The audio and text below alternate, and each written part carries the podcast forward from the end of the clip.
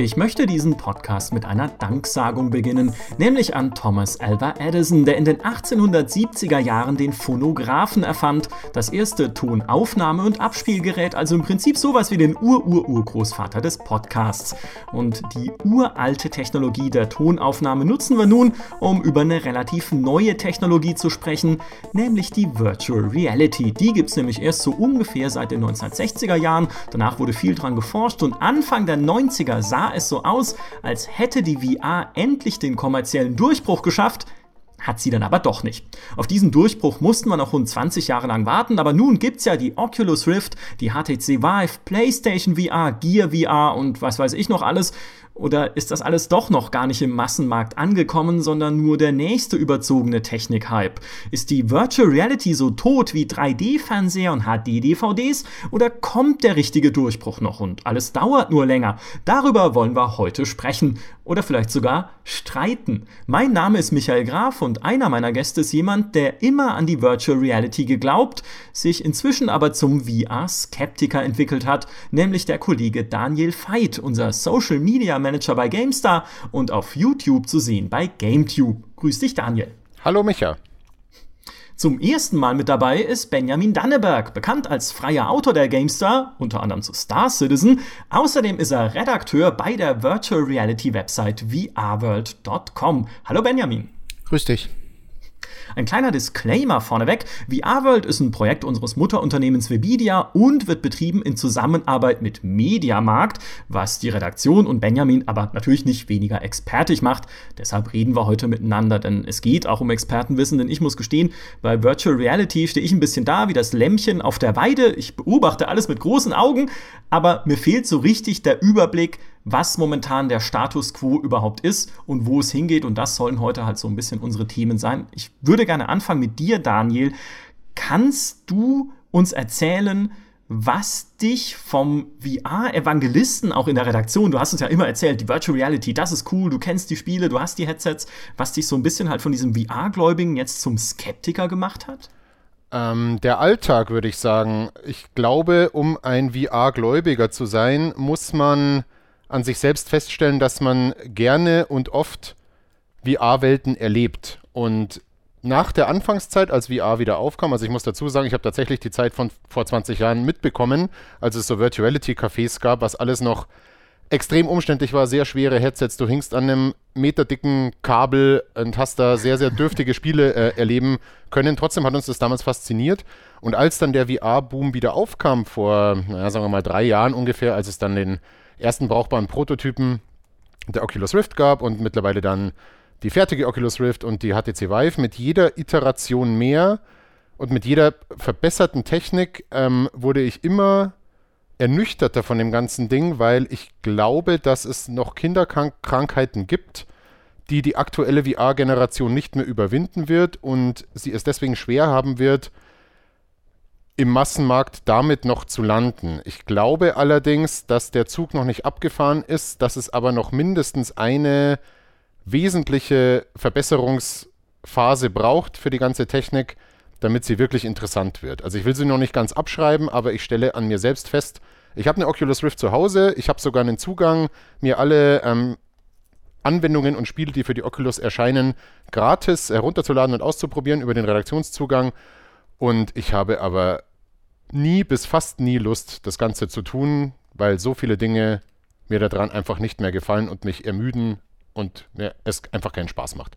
Ja, Benjamin, dir geht es wahrscheinlich anders. Ich meine, du hast ja jetzt natürlich einerseits beruflich mit Virtual Reality zu tun, aber das könnte man ja auch nicht machen, wenn man es nicht auch gerne erleben würde und gerne nutzen, oder? Ja, so kann man das sagen. Also ich bin im Prinzip seit Mitte letzten Jahres äh, richtig dabei mit einer eigenen ähm, VR-Brille, mit der HTC Vive und ähm, ich kann im Prinzip das, was Daniel gerade gesagt hat, nicht so richtig nachvollziehen. Ich komme zwar leider aus Zeitgründen auch nicht so häufig dazu, mir die Brille aufzusetzen und wirklich äh, so lange zu spielen, wie ich es manchmal gerne möchte, gerade auch größere Titel.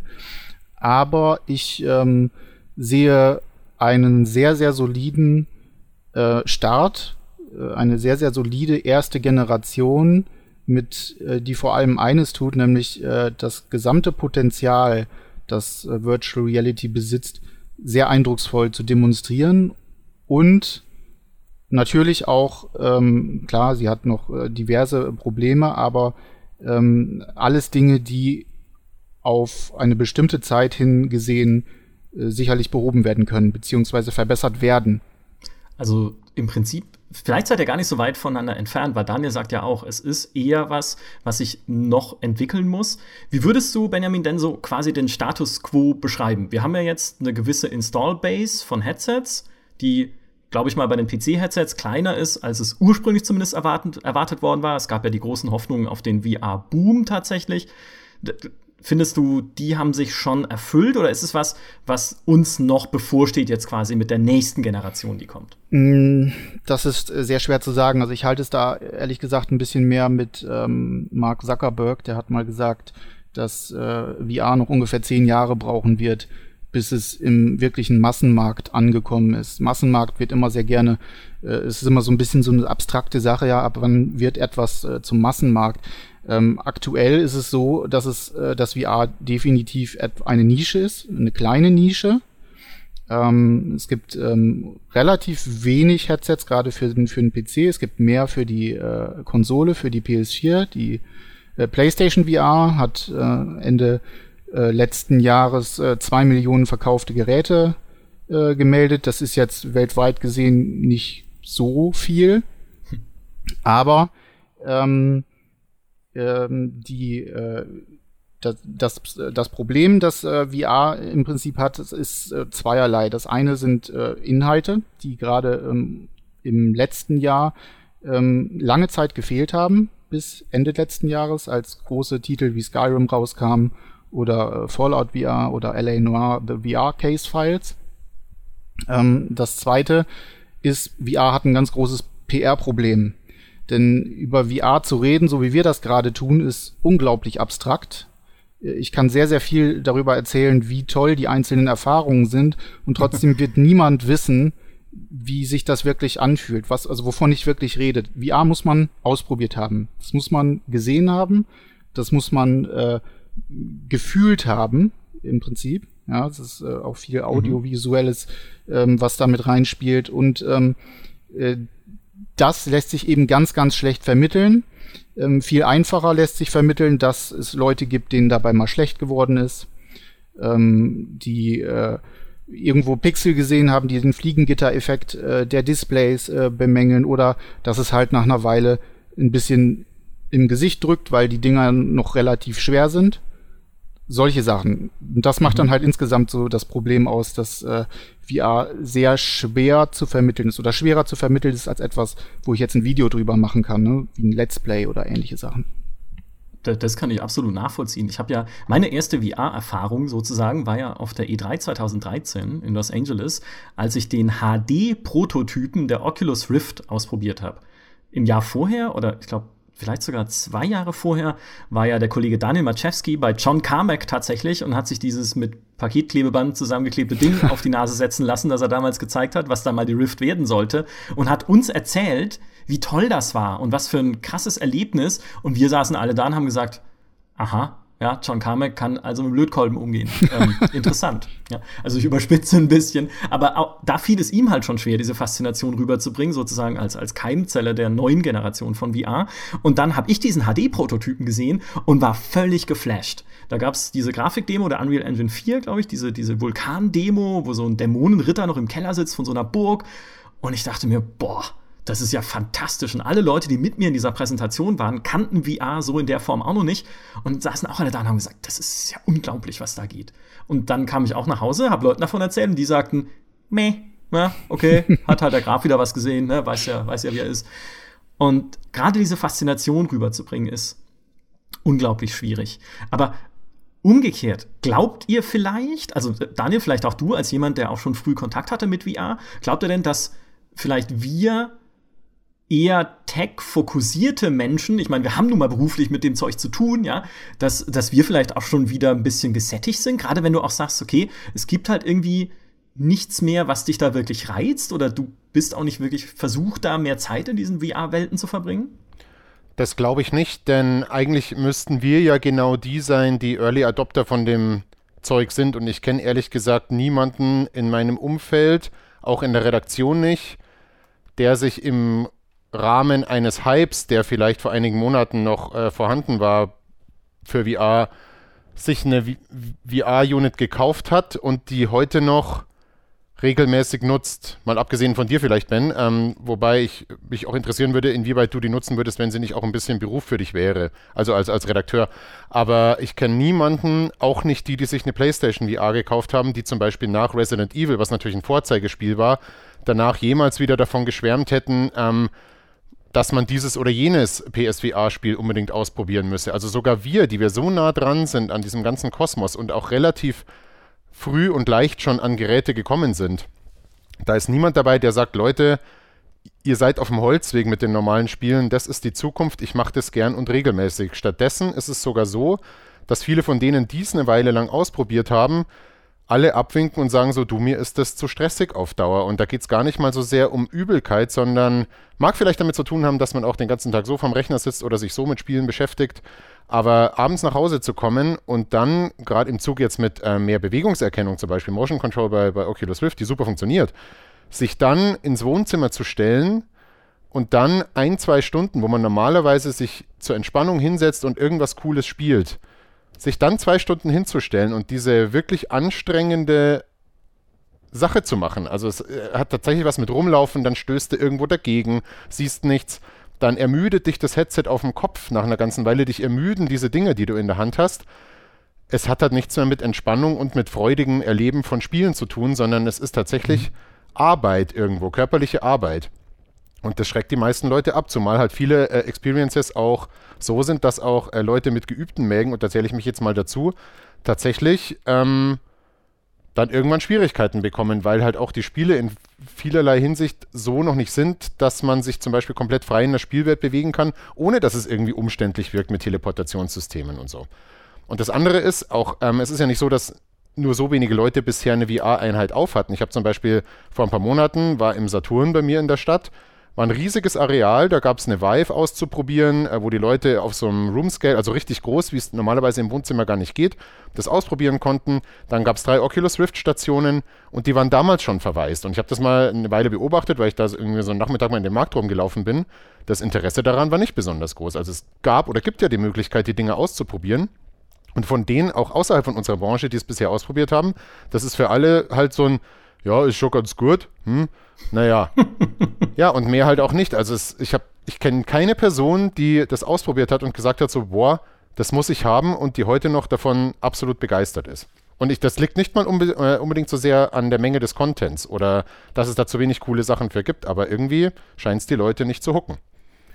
Ja, ähm, ich weiß jetzt nicht, wie groß da dein Bekanntenkreis ist, äh, so dass das eine repräsentative Sache wird, ähm, weil ich kenne da diverse andere Leute, die das ganz anders sehen und ich habe auch in meinem Bekanntenkreis einige, denen ich die äh, Vive zum Beispiel gezeigt habe, die sich daraufhin dann direkt eine gekauft haben. Ähm, dieses Phänomen möchte ich es jetzt mal nennen, gibt es natürlich auch. Ähm, ich kann ebenso wenig nachvollziehen, dass äh, mir das zu stressig ist, äh, ein VR-Spiel zu spielen, denn das Einzige, was für mich persönlich ähm, vielleicht manchmal oder mich daran manchmal hindert, ähm, noch eine Stunde zu spielen, ist meistens, dass es relativ umständlich ist, sich eine VR-Brille aufzusetzen, alles einzustellen. Man muss die Base Stations einschalten, man muss äh, den, das Headset vernünftig zurechtrücken und äh, bis es dann losgeht, dann dauert es halt noch mal fünf Minuten und so. Und manchmal denkt man sich dann, okay, abends so jetzt, gut, das muss jetzt nicht mehr sein. Ich spiele gerne und häufig, ähm, wenn meine Zeit das erlaubt, auch außerhalb äh, meiner beruflichen Verpflichtungen. Ähm, vielleicht liegt's auch, äh, vielleicht hat das, hat das auch ein bisschen was damit zu tun, denn man muss als VR-Enthusiast auch am Ball bleiben. Man muss schauen, was gibt's Neues. Man muss auch mal den inneren Schweinehund überwinden und sagen, so, jetzt setze ich mir das Ding mal auf, jetzt gucke ich mir diese neue, äh, dieses neue Spiel äh, zum Beispiel mal an. Und dann ist es mir schon sehr häufig so gegangen, dass dann äh, nach zwei, drei Stunden dann plötzlich irgendjemand äh, aus meiner Familie dann so am Arm, so, hallo, es gibt Abendessen oder ja, möchtest du nicht mal langsam aufhören? Das letzte Mal, dass mir das ähm, so gegangen ist, ist äh, gar nicht so lange her mit Fallout 4 äh, VR ähm, was ein unglaublich beeindruckendes äh, Erlebnis für mich war und mir ganz deutlich gezeigt hat, dass VR ein unglaubliches Potenzial hat, Welten, komplette, große, riesige, zusammenhängende Spielwelten ähm, zu präsentieren. Und das ist eben dieser, dieses Erlebnis, was man dort hat, ist eben komplett anders als alles, was man an einem Bildschirm erleben kann. Da möchte ich dir auch gar nicht widersprechen übrigens. Also ich, äh, auch wenn ich jetzt skeptischer geworden bin, ich behaupte immer noch, dass äh, VR in der Lage ist, Spielwelten auf welche Art auch immer äh, eindrucksvoller darzustellen als jede andere vorhandene Technik und das äh, macht mich auch optimistisch, was die gar nicht mal allzu weit entfernte Zukunft angeht. Also ich meine nur, dass im das Stand jetzt so viele Hindernisse noch zu überwinden sind für ein entspanntes Spielerlebnis, ähm, dass ich nicht daran glaube, dass die jetzige Generation noch viele Leute überzeugen wird. Aber wenn du äh, sagst, also es sind so viele Hindernisse, die es da zu äh, überwinden gibt und schon damit anfängst im Prinzip zu sagen, na, mir ist es zu anstrengend, mich hinzustellen und äh, äh, mal zwei Stunden einen Schritt nach rechts oder nach links oder nach vorne zu machen. Ähm, welche Hindernisse sind denn dann noch größer, äh, dass sie deiner Meinung nach das verhindern, dass man damit ordentlich Spaß haben kann im Moment? Es ist eine ganze Reihe. Also ich finde tatsächlich äh, die Headsets, mal abgesehen von der PlayStation VR, die ich sehr bequem finde, aber die Rift und die Vive finde ich relativ unbequem. Dass das Ganze noch verkabelt ist, ist äh, nicht unbedingt ein Vorteil. Klar kann man, gewöhnt man sich dann irgendwann so Mechanismen an, wie ich das äh, Zuleitungskabel dann immer so ein bisschen aus dem Weg räume. Ich weiß nicht, wie groß dein Raum ist, aber selbst wenn ich hier alle Möbel in meinem Wohnzimmer beiseite schiebe, um mal VR zu spielen, auf Room Scale, also ich rede jetzt hauptsächlich von Room Scale, das heißt, ähm, ich bewege mich im Raum, dann ist der, die, das Areal, auf dem ich mich bewegen kann, trotzdem nicht größer als vielleicht drei Quadratmeter, was oder vier, was nicht so viel ist für sowas. Ja. Jetzt wohne ich natürlich in München, da kann man sich keine Wohnung leisten, um sich da einen VR-Raum einzurichten.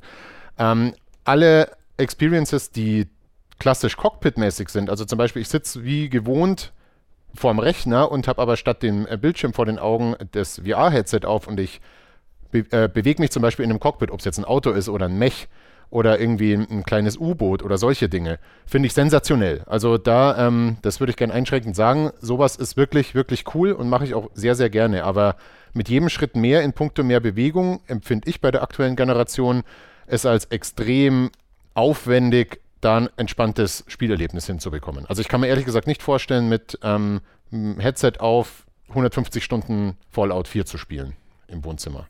Hm, du sagtest gerade, du müsstest die Möbel wegräumen. Das ist natürlich dann äh, eine Sache. Ähm, ne, das kommt noch mal dazu, dass man dann sagt, so jetzt, äh, damit ich jetzt eine Stunde äh, VR spielen kann, müsste ich jetzt äh, im Prinzip meinen Spielraum frei räumen. Ne? Das ist natürlich äh, ein Problem insofern, als dass ich auch sage, also ganz klar, Room Scale VR ist richtiges VR. Ne? Ich habe auch eine PlayStation VR und ähm, die ist äh, auch äh, hat auch ein paar tolle Sachen, ähm, die die man da spielen kann. Ähm, aber das eigentlich wirkliche richtige äh, VR-Erlebnis meiner Meinung nach ist ähm, Roomscale VR, das kommt so diesem, diesem Gefühl des Holodecks oder was man sich so ja. vorstellt, ne, so am nächsten. Und da sind dann also so Sachen, beispielsweise, ich kann mich erinnern, als, äh, ähm, als ich das erste Mal äh, The Assembly gespielt habe, das ist ein Adventure, das geht ungefähr zwei Stunden, zweieinhalb Stunden. Ähm, richtiges, äh, richtiges Story-Adventure, ganz tolles äh, Spiel äh, äh, für mich gewesen. Das habe ich komplett in zweieinhalb Stunden durchgesuchtet. Ja, oder ähm, äh, ihr kennt sicherlich Superhot. Ja. Ähm, mhm. ne, tolles Spiel, reden alle von. Es gibt noch ein anderes für die, ähm, äh, für die HTC Vive, das nennt sich Aeon. Äh, das ist so ein bisschen, ähm, bisschen umfangreicher, ein bisschen, also nicht so minimalistisch, sondern da ist man halt wirklich in so einer äh, Fabrik beziehungsweise in Außengeländen und so und bekämpft richtige Roboter und äh, irgendwelche Droiden, äh, Androiden, die auf einen zukommen und ähnliche Geschichten. Das habe ich mal fast vier Stunden am Stück gespielt. Danach war ich fertig, völlig fertig, mhm. weil das ist ähm, ebenfalls mit dieser Zeitlupenmechanik und man muss sich halt bewegen und ausweichen und auch Nahkampf gibt's und ähnliche Geschichten. Aber es ist ein äh, un einfach ein unglaubliches Erlebnis, selbst wenn man danach relativ erschöpft ist und sagt so, boah, jetzt äh, ne, jetzt, jetzt brauche ich eine Pause. Das ist natürlich ganz klar. Da ist natürlich auch wiederum, was du auch gesagt hast, die sind relativ unbequem auf Dauer. Ich weiß nicht, ähm, die HTC Vive, äh, mit der du gespielt hast, hat wahrscheinlich auch noch den, den Standard Äh, die Standardkopfhalterung, die ist ziemlich übel, muss man ja. dazu sagen. Ähm, es gibt ein relativ teures Zubehör, den Deluxe Audio Strap. Ähm, viel zu teuer meiner Meinung nach, hätte eigentlich standardmäßig dabei sein müssen. Damit wird es schon mal zu einer ganz anderen Geschichte. Und man muss vielleicht auch dazu sagen, es kommt jetzt eine neue Version der HTC Vive, die HTC Vive Pro, die nochmal eine überarbeitete Kopfhalterung hat, die dafür sorgen soll, dass halt dieses frontlastige und stark auf die äh, Gesichtsknochen und auf die Nase drückende Gewicht mehr auf den Vorderkopf legt.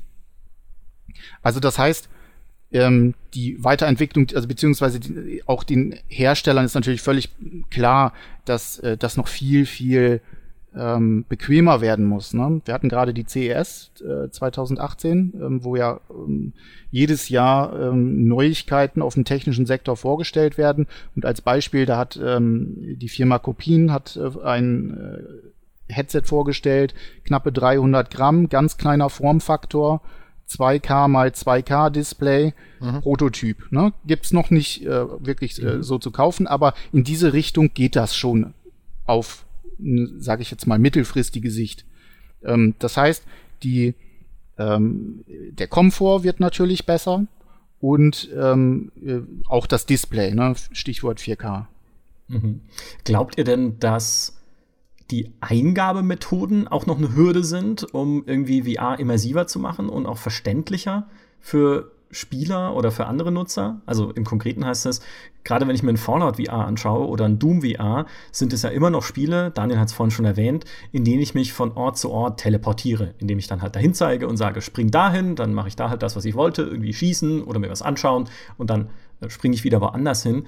Weil es natürlich momentan noch keine vernünftige Peripherie gibt für den Endkunden, mit, denen, mit der ich meine Schritte zum Beispiel ins Spiel übertragen könnte, um wirklich irgendwo hinzugehen. Oder mit der ich auch meine Hände ins Spiel übertragen kann, ohne irgendwelche Controller in der Hand halten zu müssen oder ohne irgendwelche speziellen Kameras, die es nicht auf Massenmarkt gibt, mehr kaufen zu müssen. Die neue HTC Vive soll das erkennen, also zumindest Handtracking. Ja, das ist dann schon mal wieder einen Schritt weiter. Dann kann ich halt mit den Händen auf irgendwas zeigen, ohne irgendwie Controller nutzen zu müssen. Also glaubt ihr, dass diese ganze Peripherie-Eingabesystem-Problematik momentan auch noch so eine Einstiegshürde ist für ein VR, dass das besser werden muss?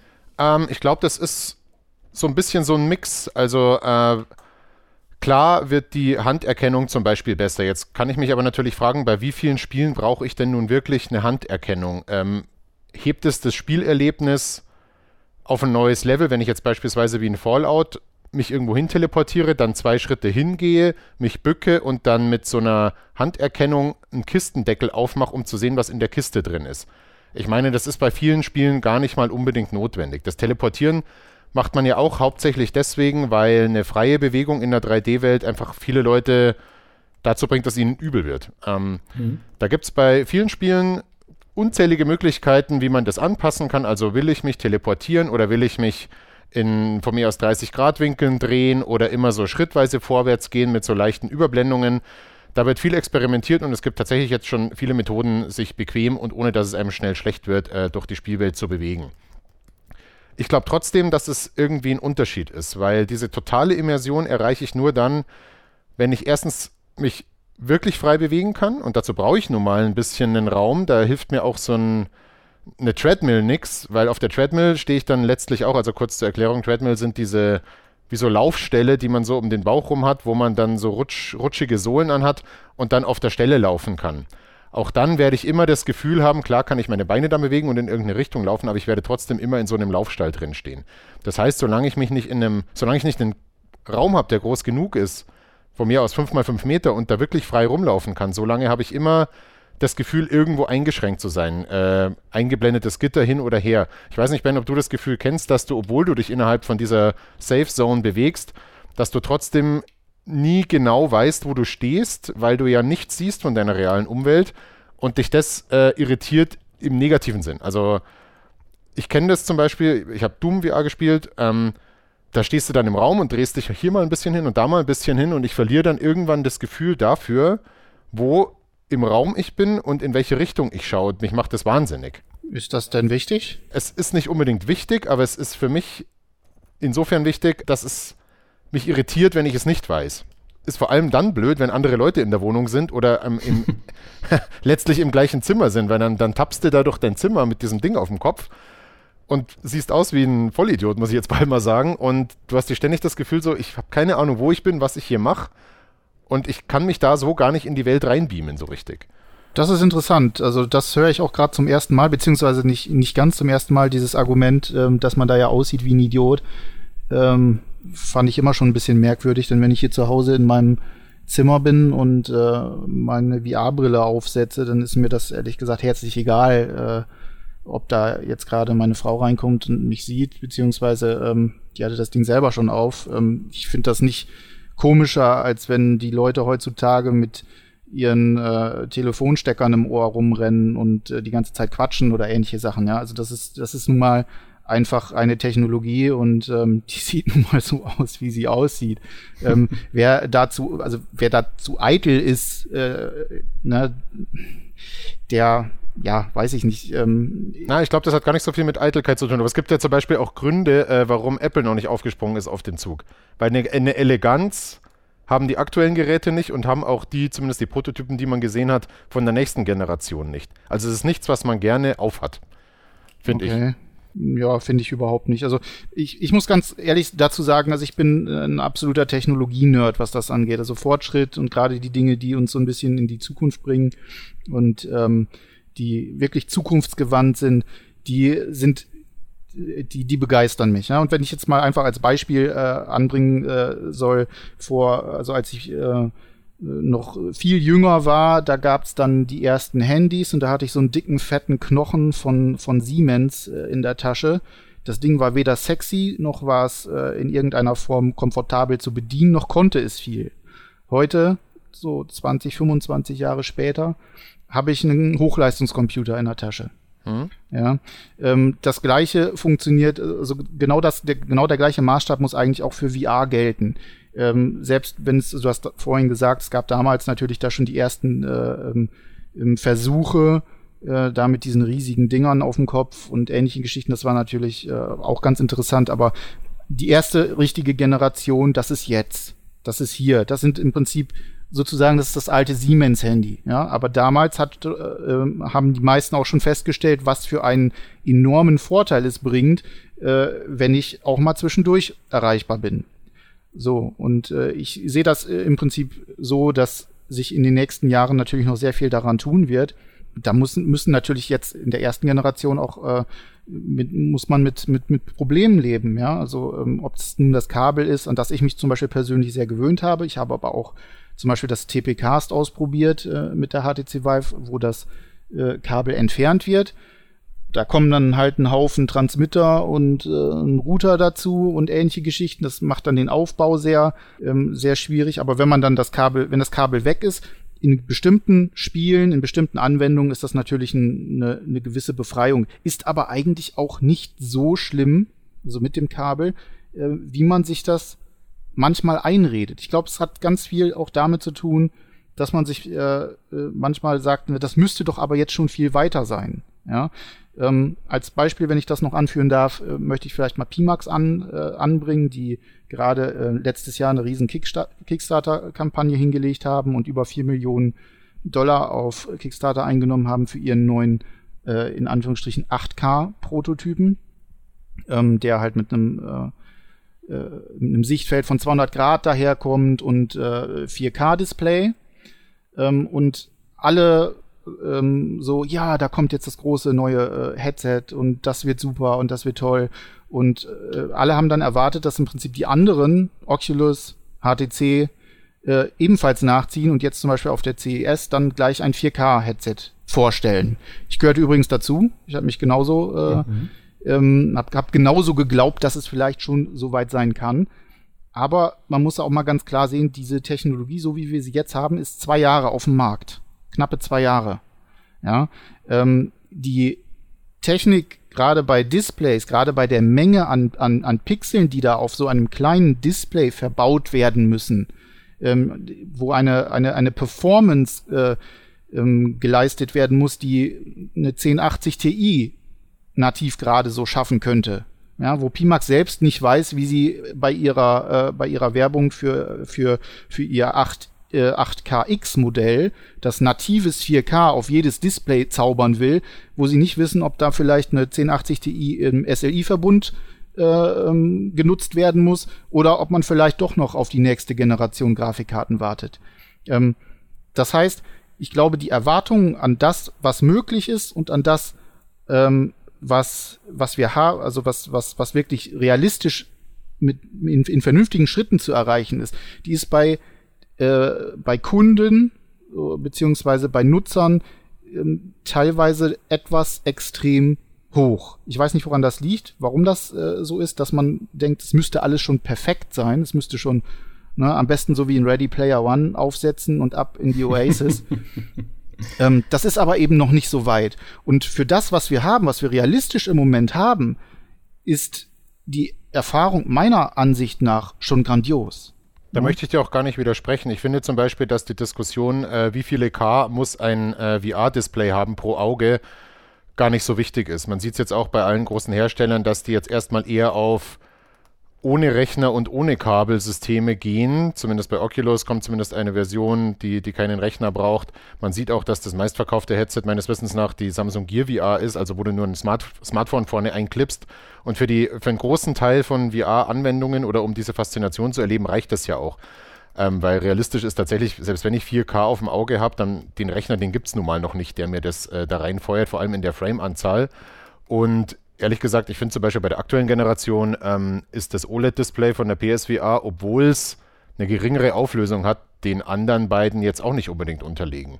Das hat Vorteile, das hat, haben die anderen beiden nicht, zum Beispiel weniger Fliegengitter-Effekt. Aber das sind alles so Sachen, das wird die Technologie dann schon für sich selber lösen. Ich frage mich eher, wie lang es noch dauern wird, bis wir eben nicht mehr so einen Klotz, mit dem wir blind sind, auf dem Kopf haben werden. Weil ich glaube, das ist das, was ähm, der Hauptunterschied oder die Hauptgrenze zum Massenmarkt ist, weil die meisten Leute, meine ich, sich nicht so einen Klotz vors Gesicht binden wollen und dann nichts mehr von ihrer Umwelt mitkriegen. Auch nicht, wenn sie angesprochen werden und auch nicht, wo sie sind und was gerade passiert. Es sei denn, sie machen es alleine zu Hause im Kämmerlein. Und das ist auch ein Hemmschuh, glaube ich, den die Technik erstmal überwinden muss.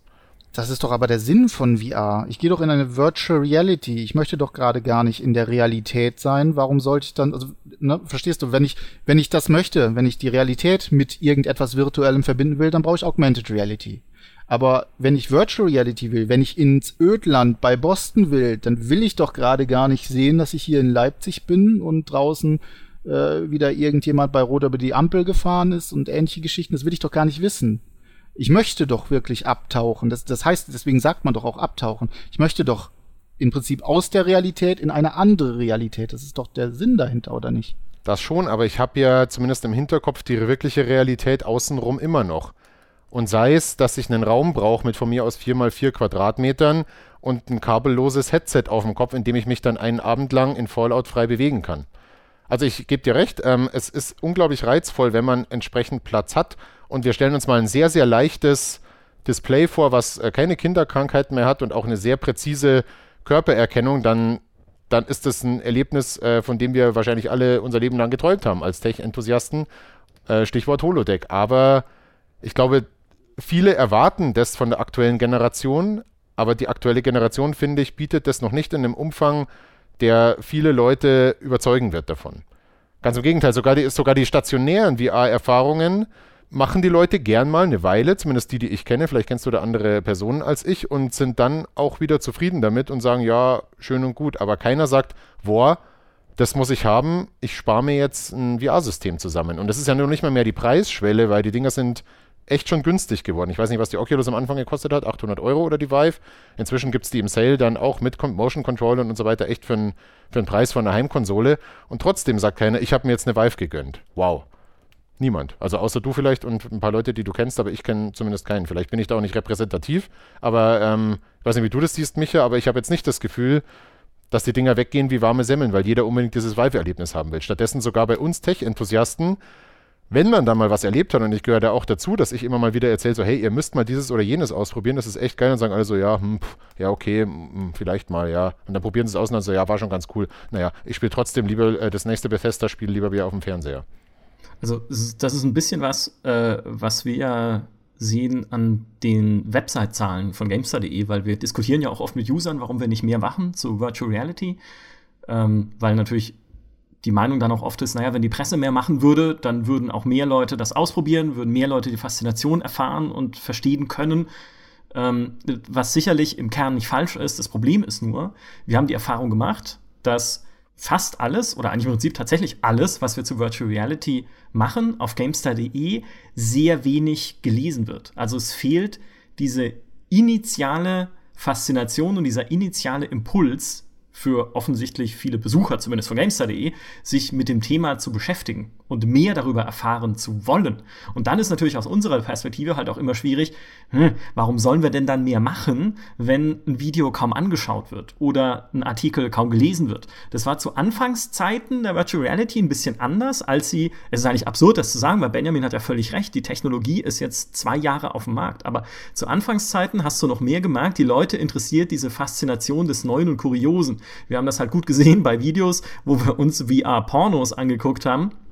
Nicht, weil man dann Redakteure schief grinsen sehen kann, also doch vielleicht auch, aber das war, glaube ich, so nicht der, der in erster Linie die, die Motivation, sich das Video anzuschauen, sondern man einfach gedacht hat, boah, das ist halt ein neuer Technologiesprung und eine neue Art, Dinge zu erleben, auch wenn es in dem Fall jetzt dann halt um Pornografie ging, aber da war halt dieser Reiz des Neuen noch mehr da und du hast aber gesehen, der hat immer weiter abgenommen. Wie gesagt, ich will jetzt nicht von den Besuchern von GameStar.de auf weltweite Tendenzen schließen, aber ich glaube, ich kann es dadurch halt nachvollziehen, was du sagst. Also es ist einfach noch nicht da, wo es hin müsste, die VR, im, im, sagen wir mal, in der, in der Wahrnehmung der Menschen da draußen. Und die Frage ist, kann es dahin kommen? Jetzt vielleicht dieses Jahr, in den nächsten Jahren? Und was muss vielleicht passieren, damit es dahin kommt? Meine, wir sehen ja, wir haben vorhin schon die neue HTC Vive erwähnt. Es gibt ja jetzt zum Beispiel auch neue Headsets von Oculus, zum Beispiel die Oculus Go, wo ja die Kabel wegfallen. Was ja für viele Entwickler, ne, wir haben natürlich auch schon mit vielen darüber gesprochen, was für viele Entwickler halt eine der allergrößten Hürden ist, ey, räumt mal mit den Kabeln auf. Das wird's geben. Da würde ich gern kurz einhaken, denn es gibt ein, äh, eine Facette bei uns am Job, wo tatsächlich enorme Abrufzahlen erreicht werden. Und zwar sind es ähm, Videos bei Facebook, die eine Zukunft oder ein, einen Traum von VR erzählen. Ich merke selber, da ich ja die Facebook-Seite betreue, dass äh, Inhalte, die sich mit dem aktuellen Stand beziehungsweise dem die Oculus und so daheim haben, zu tun hat, dass die niemanden interessieren. Aber alles, was wir an sogenannten Story-Videos machen, das äh, kurz zur Erklärung, das sind um, so ein bis zwei Minuten lange Videos, wo wir Dinge erzählen, an Bildern, die faszinierend sind. Habt ihr vielleicht schon mal gesehen, auch bei, bei, bei der Konkurrenz, bei Naudis oder so, die machen das ganz gerne. Und alle Videos, die wir zum Thema VR gemacht haben, gingen voll durch die Decke. Da geht es hauptsächlich um Dinge wie, da und da hat die erste VR-Achterbahn aufgemacht. Es gibt jetzt einen Anzug, den du, ähm, oder so eine Art Rüstung, die du anziehst, wo du Schüsse, die dich treffen, in der VR spürst. Es gibt einen Freizeitpark, wo du ähm, mit einem VR-Helm wie beim Lasertag 5 gegen 5 in einer künstlichen Umgebung, also du läufst eigentlich nur durch eine leere Lagerhalle, du siehst aber als Spieler von mir aus ähm, einen Wald voller Zombies oder Bäume oder ein Spukhaus oder solche Dinge. Alles das, was immer noch diese Art von der nächste Schritt, jetzt sind wir bald da, ähm, wo es hingehen soll, wie wir uns alle die VR vorstellen, alles das fasziniert die Leute total und du merkst in den Kommentaren und wie die Sachen geteilt werden, wie geil die Leute drauf sind. Das gibt's doch aber mhm. schon. Ja, natürlich gibt's das alles schon, aber es ist halt, es sind alles Dinge, die die Leute persönlich noch nicht erfahren haben. Deswegen meine ich, mhm. dass der Traum von VR für den, der es eben nicht hat und der es nicht regelmäßig nutzt, einer ist, der die Leute fasziniert, aber dass die Realität und der Alltag, mal abgesehen von ein paar Enthusiasten, zu denen ich mich übrigens selber auch zähle, dass das einfach Stand jetzt äh, noch nicht erfüllt wird in der Form zu Hause, so wie sich die Leute gerne vorstellen. Deswegen sehe ich es momentan auch eher als ähm, Event, zum Beispiel beim Freund mal ausprobieren, mal eine Stunde oder zwei und danach sagen, wow, und dann ist wieder gut. Oder so, so wie eine Arcade-Halle. Ich gehe da rein und spiele eine Stunde mit meinen Freunden so ein äh, VR-Battle, aber ich hole mir das Ding nicht nach Hause, weil ich sage, ähm, ich muss das unbedingt haben, weil ich das regelmäßig bei mir zu Hause machen will. Tja, ich, ich weiß ehrlich gesagt nicht so richtig, wo diese Müdigkeit äh, äh herkommt äh, diesbezüglich. Äh, ich kann es ehrlich gesagt auch nicht verstehen, weil ich finde es immer noch, ähm, auch nach anderthalb Jahren, unglaublich äh, faszinierend. Ähm, jedes Mal, wenn ich die Brille aufsetze. Ähm, ich sehe eher die Probleme beziehungsweise oder oder oder der Weg, äh, den den VR machen sollte oder machen muss, ist in der grundsätzlichen Zugänglichkeit. Das eine haben wir schon ähm, also in der Zugänglichkeit während der Anwendung selbst oder in der Anwendung selbst. Das eine wurde vorhin schon äh, von Michael angesprochen, das sind äh, die Eingabegeräte, äh, wie er es nannte. Also äh, beispielsweise die, die Controller, die, also momentan, du hast, äh, hast es auch schon gesagt, äh, Daniel, die Oculus Touch sind äh, gerade somit die besten ähm, Controller, die es gibt. Da äh, kommen weitere Sachen, die die Nutzung von VR viel immersiver, viel, viel direkter gestalten. Ob das haptische Handschuhe sind, also es gibt mittlerweile schon Prototypen, bei denen spürst du beispielsweise ähm, virtuellen Regen auf der Hand ähm, oder kannst halt, ähm, spürst Druck. Ja, äh, beispielsweise, wenn du einen Ball in die Hand nimmst oder so, dann spürst du den Widerstand. Ähm, es gibt äh, gerade von Valve in Arbeit die sogenannten Valve Knuckles, ähm, das ist ein, ein ähm, Controller, der äh, die ganze Hand befreit, ja, dass also komplett die ganze Hand getrackt wird, dass du sie komplett so benutzen kannst, wie du sie halt in der Realität äh, auch benutzt. Darüber hinaus äh, muss aber gerade oder gibt es halt äh, Dinge, die ich mir wünschen würde, beispielsweise, also die dann wieder auch schon in die Richtung äh, gehen, wie jetzt das vorhin schon mal genannte Ready Player One, nämlich ähm, als Beispiel angeführt ist äh, Oculus Dash, das gerade im äh, äh, Dezember gekommen ist, äh, die erste Möglichkeit, dass ich in einer App, also beispielsweise ich spiele jetzt Fallout und ich kann gleichzeitig ähm, einen Chat in einem Fenster mitlaufen lassen und auch bedienen. Ja, oder also man kann mit Oculus äh, leider kein Fallout 4 VR offiziell spielen, aber das ist halt so dieses das grundsätzliche, äh, äh, die grundsätzliche Idee daran. Ich bin in einer Umgebung, in, äh, in einer Spielumgebung und kann gleichzeitig äh, YouTube-Videos gucken, ähm, mit jemandem chatten, etc. pp.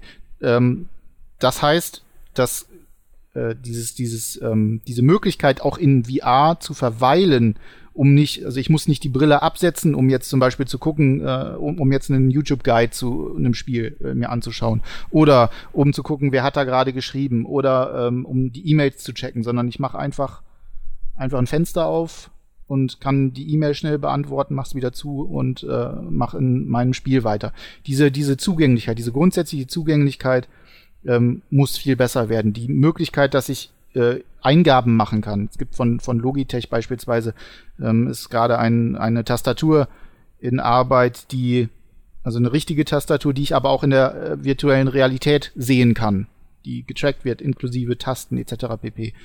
Ähm, solche Dinge, die halt mir den Anreiz bieten, auch abseits von einem Spiel, das ich zum Spaß spiele, vielleicht ein bisschen länger in VR zu sein, um dann auch wirklich in größeren ähm, in größeren Räumen, wie jetzt beispielsweise VR-Chat oder ähnlichen Sachen, mit anderen zu interagieren, dann mache ich ein Spiel an, dann schaue ich noch dies und mache jenes, äh, setz mich hin und äh, gucke vielleicht einen Film.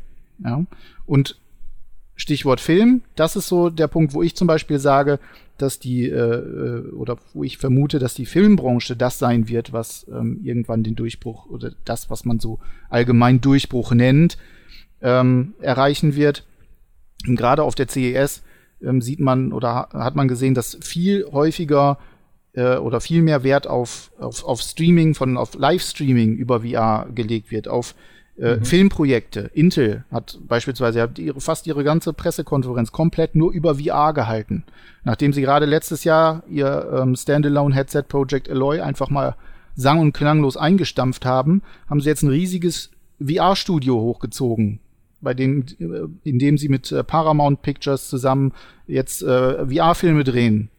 Ähm, sie machen diese Übertragung, die Olympia-Übertragung beispielsweise ähm, ist äh, recht aktuell, gerade bei ihnen unter anderem auch über die Windows Mixed Reality Headsets.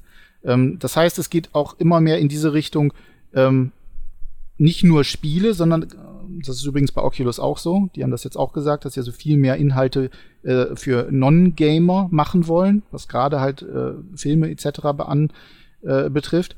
Ähm, Gerade dieses Medium Film, ob das nun 360-Grad-Filme sind oder eben auch richtige äh, 3D-VR-Filme, haben die Möglichkeit, Menschen in einer Art und Weise in ein Geschehen reinzuziehen, die mit einem ganz normalen Film nicht vergleichbar sind. Da gebe ich dir vollkommen recht. Ich glaube, gerade mit den Schwierigkeiten, was Interaktion mit der Spielwelt angeht, ob es jetzt das Bewegen im Raum ist oder die Erkennung oder die Übelkeit, ich glaube, dass ähm, ein stationäres Rundum-Erleben von Inhalten eher das ist, äh, was den Massenmarkt dann bringen wird. Also ich denke zum Beispiel immer noch, es gibt jetzt schon Experimente von einer Firma, die Sportübertragungen wohl ziemlich gut schon hinbekommt. Da wurde jetzt auch auf der äh, CES der nächste Schritt gezeigt. Next VR.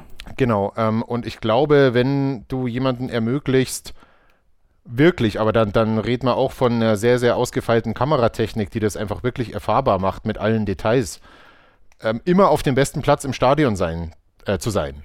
Ja, das ist das genau das, was Intel gerade vorgestellt hat. Die haben, genau. das ist, das ist sehr interessant, die haben so eine Voxel-Technik äh, ähm, entwickelt und die sagen, äh, mit unserer Kameratechnik kann sich der User jeglichen Blickpunkt aussuchen in einem Stadion, in einem Konzert etc. Und das sind halt äh, wirklich, also in diese Richtung, das, das wird dann den sogenannten Massenmarkt holen. Wir müssen natürlich auch ganz klar sagen, also ähm, Spiele für VR sind eine Nische und die werden auch im Vergleich zu, äh, zu, zu anderen Medien etc. immer eine Nische bleiben, ja, genauso wie ja immer behauptet wird, PC-Gaming wäre eine Nische. Ja, also entsprechend äh, ist das natürlich eine Sache, die äh, wird ihre Kundschaft haben und die wird auch wachsen, meiner Meinung nach. Aber der, der, der große Markt, der kommt über Filme, über solche, über, über Erfahrungen. Beispielsweise, ich gehe los äh, in, oder ich, ich setze mir mein, mein Headset auf und gucke, wo mache ich meinen Urlaub.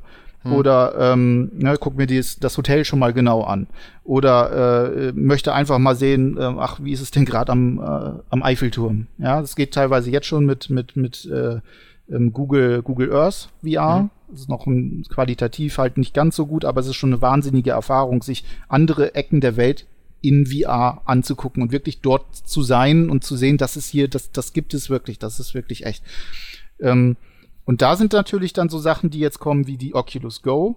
Ähm, durchaus äh, eine gute Sache. Das, äh, mit der Oculus Go wird man kein Fallout spielen können oder ähnliche Spiele, weil das mhm. ist äh, im Prinzip nichts anderes als, als Smartphone ähm, VR nur ohne Smartphone.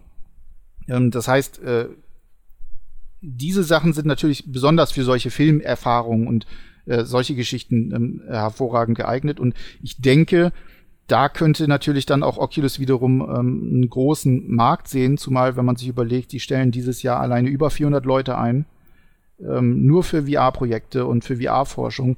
Äh, Facebook rechnet sich da was aus. Ne? Also ähm, äh, da kommt noch so einiges und es wird gerade in die Richtung gehen, dass, also wie ich sagte, VR-Filme, VR-Erfahrungen, Sachen, die ein bisschen was mit Interaktion zu tun haben, die aber den User eben nicht in Anführungsstrichen zwingen, wie bei einem Spiel, ähm, sich zu bewegen und seine Faulheit mal über Bord zu schmeißen und abends dann noch mal äh, sich ein bisschen zu verausgaben. Glaubt ihr denn, dass eines der größten Probleme von VR eigentlich das ist, dass viele Menschen gedacht haben, es ginge alles viel, viel schneller und einfacher?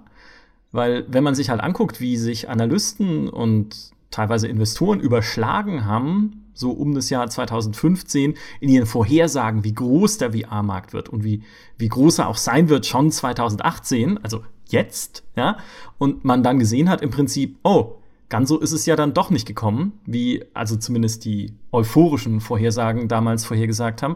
Und ich kann mich noch, die Vorhersagen vorhergesagt, ja, ich arbeite nicht viel mit Worten, deswegen, ähm, man muss es bitte entschuldigen. Ähm, und ich erinnere mich noch gut an die Game Developers Conference 2016, als es eine eigene Virtual Reality Vortragsreihe gab. Also es wird ja immer organisiert in verschiedenen Tracks, heißt das. Da kann es dann zum Beispiel um künstliche Intelligenz gehen, um äh, Programmierung, um, ähm, ja, wo, um halt einfach bestimmte Elemente von Spielen. einer davon war eben Virtual Reality. Und die Entwickler, die diese Vorträge wollten, haben sich teilweise vor den Türen gestapelt. Da gab es Schlangen, die sich mehrfach um sich selbst gewunden haben von Leuten, die da rein wollten. Und ähm, ein Jahr später war ich dann auch noch mal auf der GDC Und da war das Bild schon wieder ein ganz anderes. Also da herrschte dann eher Ernüchterung, dass die Leute dann die VR-Spiele doch nicht so gut gekauft haben, dass die Install-Base immer noch ziemlich klein ist, also die Anzahl der verkauften Headsets. Und dass es halt diese, diese Goldgräberstimmung, die da geherrscht hat, sich äh, nicht bewahrheitet hat und sich nicht hat in tatsächliche Gewinne umsetzen lassen für viele Entwickler. Aber ist es, meint ihr, das ist tatsächlich eines der Probleme, dass wir eigentlich gedacht haben, okay, 2018 leben wir schon im Virtual Reality Wunderland, dabei dauert das noch, also Wunderland wird es vielleicht nie geben, aber dabei dauert es halt einfach jetzt immer noch ein paar Jahre, bis sich diese Technologie so etabliert hat, dass sie tatsächlich für die meisten Menschen funktionieren kann. Es ist wahrscheinlich wie bei jeder Technologie, ähm, man erhofft sich, dass äh, der Fortschritt schneller passiert. Und äh, es ist jetzt auch nicht unbedingt schlecht für eine Technologie, wenn, gerade wenn so ein massiver Schritt passiert, wie es ja bei VR in den letzten Jahren passiert ist, wenn äh, da auch die Entwickler oder die ganze Branche eine Euphorie und einen Enthusiasmus ausstrahlt. Dass das dann natürlich sich erstmal beweisen muss und an der Realität und an vielen kleinen Nicklichkeiten sich verlangsamt, ist, glaube ich, ganz normal. Und gerade das sehen wir ja. Es ist jetzt auch keine Überraschung, dass es immer noch Hindernisse gibt, weil gerade ähm, es ist halt schon eine extreme Herausforderung. Es ist ja eben nicht dieses, ich stelle jetzt mal ein 3D-Display auf dem Bildschirm da, sondern es ist einfach ein völlig anderes Erleben. Und ich finde eigentlich in den letzten Jahren haben die Leute oder auch die Entwickler das schon ganz gut in den Griff bekommen. Und zu erwarten, dass es dann nächstes Jahr soweit ist, Massenmarkt, und dann werden wir alle so ein Ding aufhaben, ich glaube, das wäre schon 2015 oder auch 2017 sehr naiv gewesen. Der Zuckerberg, wenn sagt, 2030 sind wir dann mal so weit, dass das äh, irgendwo ein Massending ist, ähm, halte ich jetzt nicht für vollkommen unrealistisch. Entscheidend ist halt nur, dass äh, die Branche auch dabei bleibt und das nicht aufgibt. Aber das glaube ich gar nicht, weil das Potenzial, äh, Potenzial einfach zu groß ist. Und gerade bei, bei der Darstellung von Dingen, ob es jetzt ein Display ist oder äh, wie sich Engines weiterentwickeln und auch bei der Erkennung von Eingabemöglichkeiten, das geht ja so rasant, wenn man es mal mit ein bisschen Abstand betrachtet. Ich meine, 2015 haben wir gedacht, ja, ähm, VR kommt jetzt und das ist jetzt gerade mal zweieinhalb Jahre her, also wir haben jetzt noch Anfang 2018 und sogar in der Zeit ist schon extrem viel passiert. Allein was der Unterschied von der ersten Oculus Rift, die damals der Kollege Peschke noch irgendwie per Kickstarter, ich weiß gar nicht wie, herbeigezogen hatte. Und allein der Schritt von der zur Verkaufsversion ist schon so massiv. Und das geht ja immer schneller. Also ich bin da jetzt mal nicht äh, nicht skeptisch, dass äh, wir die Quantensprünge, die wir gern, und ich weiß, dass ich das Wort Quantensprung jetzt falsch verwende, ähm, die, die, die wir uns alle wünschen, dass die nicht auch noch kommen. Also da habe ich gar keine Bedenken. Nur ein paar Jahre dauert es halt dann doch noch. Und in ein paar Jahren, die schneller vergehen, als es uns lieb ist, werden wir dann zurückschauen und sagen, ja, guck mal an, zehn Jahre. Ich meine, wie war es denn beim iPhone? Das iPhone wurde vorgestellt 2007. Und wenn du jetzt ein iPhone von 2007 in die Hand nimmst, was gerade mal zehneinhalb Jahre jetzt her seit der Vorstellung, guckst du dir an und denkst, du hast das Gefühl, du hättest äh, Bens Siemens-Knochen in der Hand. Also es geht ja dann doch ähm, mit ein bisschen Abstand doch relativ fix. Also ich glaube, wenn wir in zehn Jahren nochmal einen Cast machen, falls es dann noch Podcasts gibt, falls wir dann nicht einen VR-Cast machen, dann äh, werden wir feststellen, dass sich in den letzten zehn Jahren, also zwischen 2018 und 2028, eine ganze Menge getan hat. Ja, also das, das was ja. ich auch am Anfang äh, meinte, ne? also ähm, die, es, es ist irgendwie so ein bei, bei, bei vielen Menschen zu beobachten, dass sie denken, Dinge sind schon viel, viel weiter, auch technisch, äh, als sie realistisch, realistisch sein können. Ja, das ist ein, ist ein sukzessiver äh, Prozess.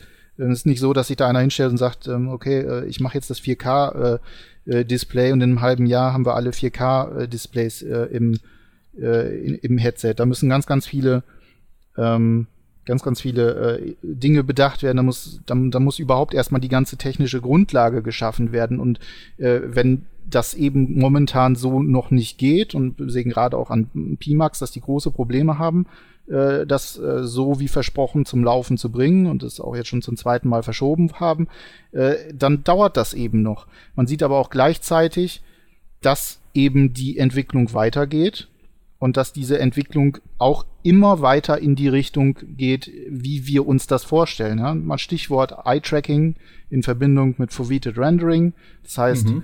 ähm, das Auge wird halt im, äh, im Headset getrackt und das Display muss nur noch das scharf rendern, was das Auge fokussiert. Alles drum zu kann halt wie beim normalen Auge auch, also beim, beim normalen Sehen auch, in einer viel schwächeren Auflösung dargestellt werden. Das sorgt alleine für einen riesigen Performance Boost und äh, dafür, dass dieser fokussierte Punkt viel, viel höher aufgelöst ähm, dargestellt werden kann. Dafür gibt es schon, es gibt schon Eye-Tracking, gibt es schon als Module für die, äh, für die HTC Vive beispielsweise gibt es das. Das Foveated Rendering ähm, gibt es als Prototypen bereits. Lass das noch mal zwei Jahre, äh, zwei, zwei Jahre dauern, dann kommen die ersten Headsets damit auf den Markt. Und dann kann man Sachen wie beispielsweise Fallout 4 mit einem Notebook spielen, weil die Performance, äh, das Performance Management darüber eben halt so gut ist. Ja, und äh, das wird irgendwann alles kommen. Es dauert halt nur seine Zeit. Und ich glaube, man muss halt ein bisschen, ein bisschen mehr Geduld haben dabei und ähm, vielleicht auch einfach mal ein bisschen den aktuellen Status quo genießen, ja, und ein bisschen ähm, ähm, sich dafür offen halten, was es gerade gibt und was man gerade erleben kann, denn das ist auch schon eine ganze Menge. Und dann kommt vielleicht auch nicht ganz so schnell diese Müdigkeit auf, dass man sagt, mein Gott, ich hätte aber lieber, dass das alles schon viel, viel einfacher ist und viel, viel weiter und äh, am besten, ja, am besten schon die Oasis. Mhm. Das wird sicherlich auch noch mal ein kleiner zumindest Interesseschub für Virtual Reality sein. Ja. Ready Player One, wenn der Film ins Kino kommt. Ja. Das war auch eine Theorie, die die Kollegin Schmitz aufgestellt hat in ihrer Jahresvorschau, die ich sehr interessant fand, weil der Film wird ja auch in Partnerschaft produziert mit HTC Vive. Also ich weiß nicht, ob da überall Vive dann steht im Film oder so, das wäre vielleicht ein bisschen stressig, aber zumindest das wird halt die Virtual Reality noch mal so ein bisschen in den Vordergrund rücken, was die Aufmerksamkeit angeht und was dieses Jahr halt auch noch mal so ein gewisser Schub sein kann, ist die Fußballweltmeisterschaft. Weil wir haben ja vorhin schon über die Olympiade gesprochen, die in Virtual Reality erlebbar sein wird, aber ich persönlich verstehe nicht mal, wer sich Olympia überhaupt anschaut. okay, ich überspitze. aber die, die Fußballweltmeisterschaft ist das größte Sportturnier der Welt mit den höchsten Zuschauerzahlen, die es überhaupt geben kann für so eine Veranstaltung. Und da mag es auch noch mal viele Leute geben, die sich dann sagen, hey, ich möchte das in VR zumindest ausprobieren dass man sich dafür ein eigenes Headset kauft, muss vielleicht nicht mal sein. Vielleicht geht man auch irgendwie zu einem Kumpel und guckt sich da an. Vielleicht gibt es irgendwie Anspielstationen in Fachmärkten, wo man das ausprobieren kann. Also das wird halt noch mal Leute dazu bringen, sich das zumindest mal anzuschauen und die Technologie zu erleben. Und dann kann man ja immer noch schauen, ob wo dann die Zukunft hingeht, ob man sich das vielleicht nach selber irgendwann zulegt oder so. Ja, ähm, was ich, äh, wo ich vielleicht noch mal, ich möchte gerne noch ein ganz kleines Stückchen vorher, wo du sagtest Winterolympiade, ähm, mhm. da einhaken. Und zwar, was ich interessant finde und weswegen ich dieses Mal auch die Winterolympiade mir zumindest äh, einige Teile davon anschauen werde. Äh, einige Athleten haben nämlich äh, gerade im Ski- und Snowboard-Bereich äh, in, äh, hat das US-Team mit Virtual Reality trainiert. Ja, die mhm. haben also vorher, sie haben jeweils einen Tag Zeit, äh, dort die Pisten kennenzulernen. Und das haben sie genutzt, um äh, dort mit, einem, mit 360 Grad Kameras auf dem Kopf darunter zu sausen und dann haben die äh, mit speziellen äh, Motion Boards und äh, der Vive oder der Rift, ich weiß es gar nicht genau, haben die dann im Prinzip danach trainiert, trocken trainiert. Ja, also wie fährt sich ne, Kurven etc. pp. Wie sieht es aus? Wo sind die Bodenwellen etc. Ich bin mal gespannt, ob das was bringt. ja, das, Tatsächlich. Ja. ja, das ist so ein, das, das interessiert mich jetzt gerade halt bei den bei den Winterspielen wirklich sehr, ob man da vielleicht irgendwie merkt, so, die haben jetzt sich doch dieses kleine äh, Quäntchen mehr an Wissen über die Strecke, dass das vielleicht einen Unterschied macht. Kann ja sein. Mal sehen. Das wäre dann, das wäre dann wieder ein Case ähm, dafür, dass äh, VR derzeit eher im Nichtspielesektor noch interessanter ist. Also ich sehe das bei vielen Anwendungen, die eher so einen Bildungscharakter haben. Es gibt zum Beispiel von der BBC eine Anwendung, in der man in der internationalen Raumstation rumturnen kann und das ist wirklich cool, weil du endlich mal ein Gefühl dafür hast, wie eng ist es da drin wirklich und es sieht super aus. Und ähm, es war ein Video von vor ein paar Jahren schon, habe ich mir jetzt kürzlich, war äh, Hahnenkammrennen in Kitzbühel, gibt ein 360-Grad-Video, wie jemand die Streif runterbrettert auf Skiern. Und bei der hm. Streif ist immer das Erste, was äh, darüber erzählt wird. Du kannst dir nicht vorstellen, wie steil das ist. Ähm, das merkst du erst, wenn du da stehst und dir das anschaust. Ja, das Video vermittelt einem zumindest einen sehr viel besseren Eindruck davon. Und da war die Technik noch lange nicht ausgereift. Und ich glaube, diese Leistung, die Sportler zum Beispiel bringen, sowas mal tatsächlich erlebbar zu machen, das wird auch was sein, was ein entscheidender Faktor dabei sein wird, ähm, inwieweit das Faszinosum VR bei, bei den meisten Leuten ankommen wird. Wie, jetzt die Technik bei der Fußball-WM ist, weiß ich nicht. Ich glaube nicht, dass es jetzt schon irgendwie so eine Voxel-Technik von Intel sein wird, wo ich die Spieler dann tatsächlich mhm. Greifbar vor mir sehe, sondern wahrscheinlich ist es eine Form von 360 Grad. Da muss man auch mal sagen, man, zum Beispiel bei Google Earth auch, es ist halt alles noch ähm, 360 Grad Foto. Also ich kann mich zwar umschauen, ich habe aber keine wirkliche Tiefe. Und trotzdem ist es schon sehr, sehr eindrucksvoll. Weiß es nicht, wie es bei der Fußball-WM wird, aber allein das äh, könnte schon ganz schön cool sein. Klar hast du dann immer irgendwelche Verzerrer drin, aber ähm, zumindest ausprobieren sollte man das wahrscheinlich schon mal. Ben, mhm. weißt du da Näheres, äh, wie, wie die das aufzeichnen werden oder ausstrahlen werden? Über welche Kanäle? Bei der Fußball-WM weiß ich es überhaupt nicht. Äh, ich weiß nur, dass, äh, also dass jetzt äh, die, die äh, Übertragung von Intel, von den, von den, von den Olympia, von den Olympischen Winterspielen, die ist, glaube ich, erstmal nur für USA. Ich weiß nicht, ob es da auch in Europa irgendetwas geben wird.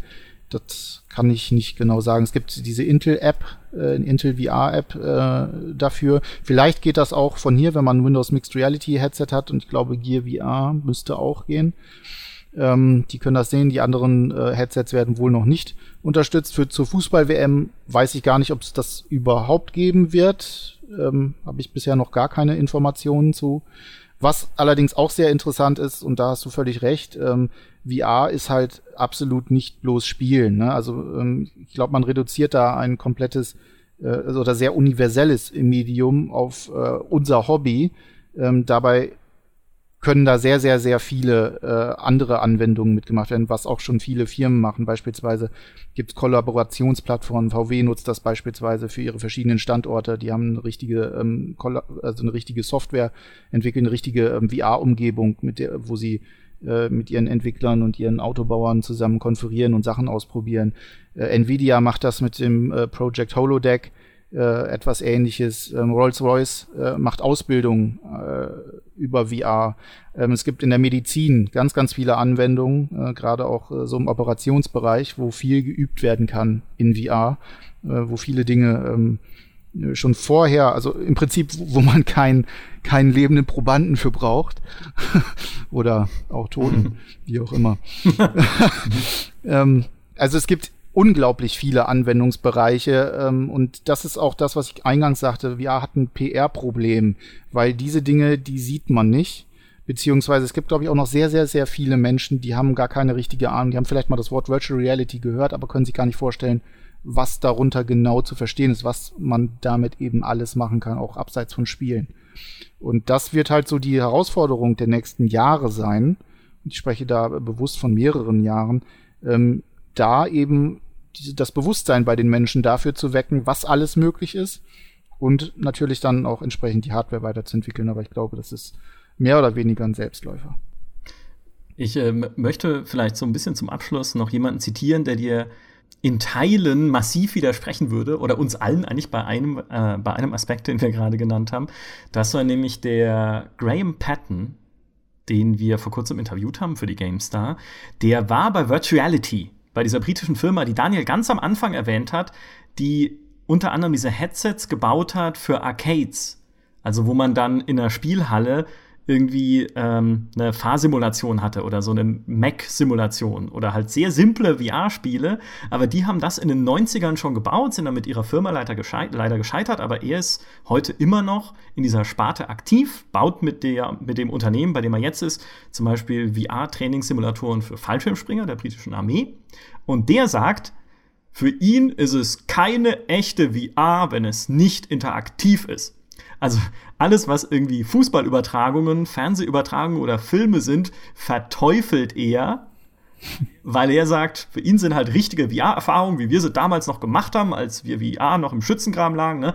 So quasi, für ihn ist das, muss das interaktiv sein. Also ein Spieler muss sich aus eigenem Antrieb durch eine Welt bewegen können und wollen und nicht wie auf einer Achterbahn hindurchfahren. Das fand ich sehr spannend, das zu hören von jemandem, der das halt schon vor 20 Jahren gemacht hat und wo, so, wo der so herkommt, auch was sein Denken halt einfach angeht und wie sie damals versucht haben, das so umzusetzen. Das nur als kleiner Exkurs, aber ich, das, das kleine Zitat wollte ich noch untergebracht haben. Was ich sehr interessant fand, ist ähm, gerade bei diesen äh, kürzeren Erfahrungen, die ne, 360-Grad-Erfahrungen beispielsweise, es gibt eine, die heißt Step to the Line, ähm, das ist so eine kurze, relativ kurze Doku-Erfahrung, wo äh, man in einem äh, amerikanischen Gefängnis bei einem Resozialisierungsprogramm mehr oder weniger, nein, nicht beiwohnt, aber die Ergebnisse äh, beobachtet.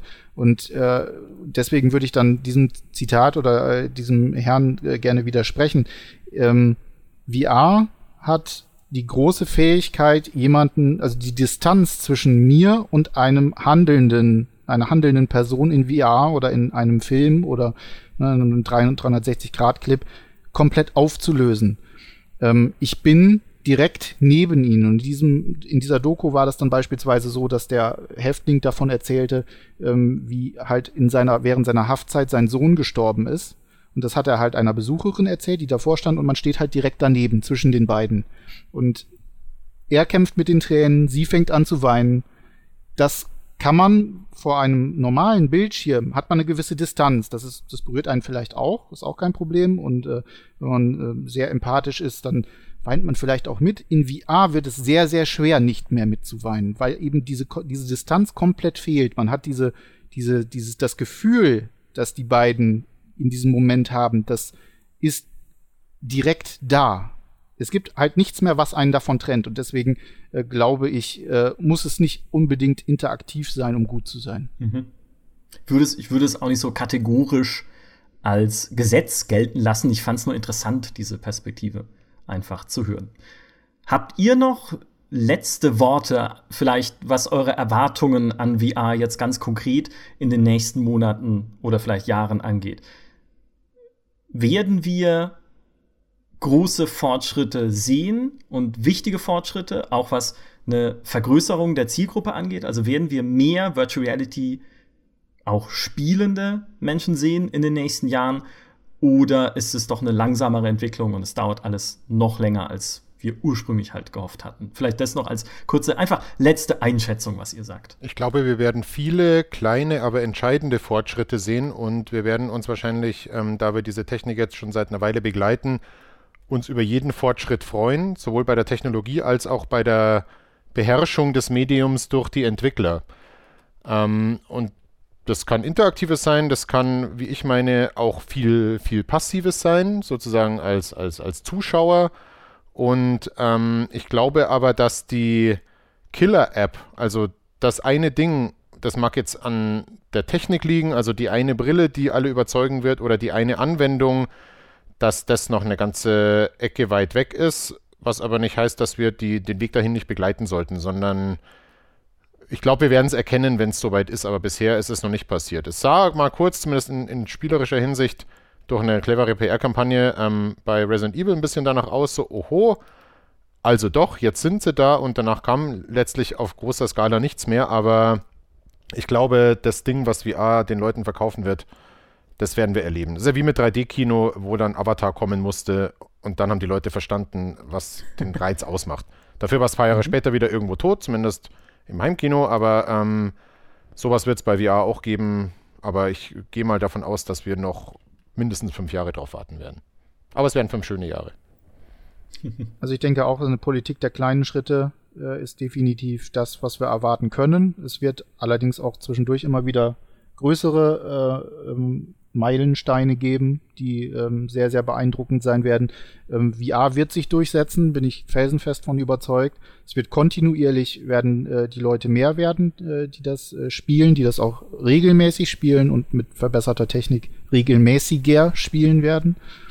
Ähm, also von daher bin ich guter Dinge, dass das äh, innerhalb der nächsten Jahre durchaus noch zu sehr interessanten Ergebnissen führen wird. Wunderbar, das ist doch mal ein versöhnlicher Abschluss für ein Streitgespräch. Tatsächlich sind wir alle nicht so weit voneinander entfernt. Daniel, Ben, ich danke euch vielmals, dass ihr bei uns wart. Das war ein sehr spannendes Gespräch, spannende Einblicke auch in dem, äh, in das, was sich momentan so tut in der Virtual Reality. Ich kann noch kurz so meinen Virtual Reality Favoriten der letzten Monate äh, einfach nur in den Raum werfen, in den akustischen Raum für alle Hörer. Das war nämlich äh, Rick and Morty, das VR-Spiel zu Rick and Morty. Ich bin selber ein großer äh, Rick and Morty Serienfan. Das war weder spielerisch noch technisch in irgendeiner Weise bemerkenswert, aber es ist einfach Rick and Morty, das ist immer wunderbar absurd. Also spielt das, wenn ihr die Serie mögt. Aber erwart, erwartet nichts Weltbewegendes. Aber ich habe das sehr gemocht. Also, nochmal. Vielen Dank euch beiden. Vielen Dank an alle, die uns zugehört haben. Vielen Dank auch nochmal an Thomas Edison, dass du all das ermöglicht hast. Wir werden dich nie vergessen. Und wir hören uns dann wieder in der nächsten Podcast-Folge. Die ist dann wieder öffentlich und hoffentlich auch wieder zu einem spannenden Thema. Macht's gut. Bis dahin. Tschüss.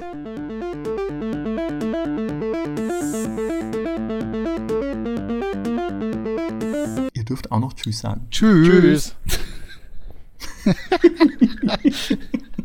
ja, im Fernsehen äh, guckt man dann nur einmal kurz in die Kamera als Studiogast. Und nickt. Genau. Ja. Ja. mm. Hättest du auch bei der Begrüßung machen müssen. Die sagen immer Tschüss nach dem Schnitt. Und, schütt, und geht dann äh, mit dem Vertreter der äh, genau gegengesetzten Partei ins Bohrrad. Ja. Auf, auf einen 28-Euro-Schnitzel. Naja.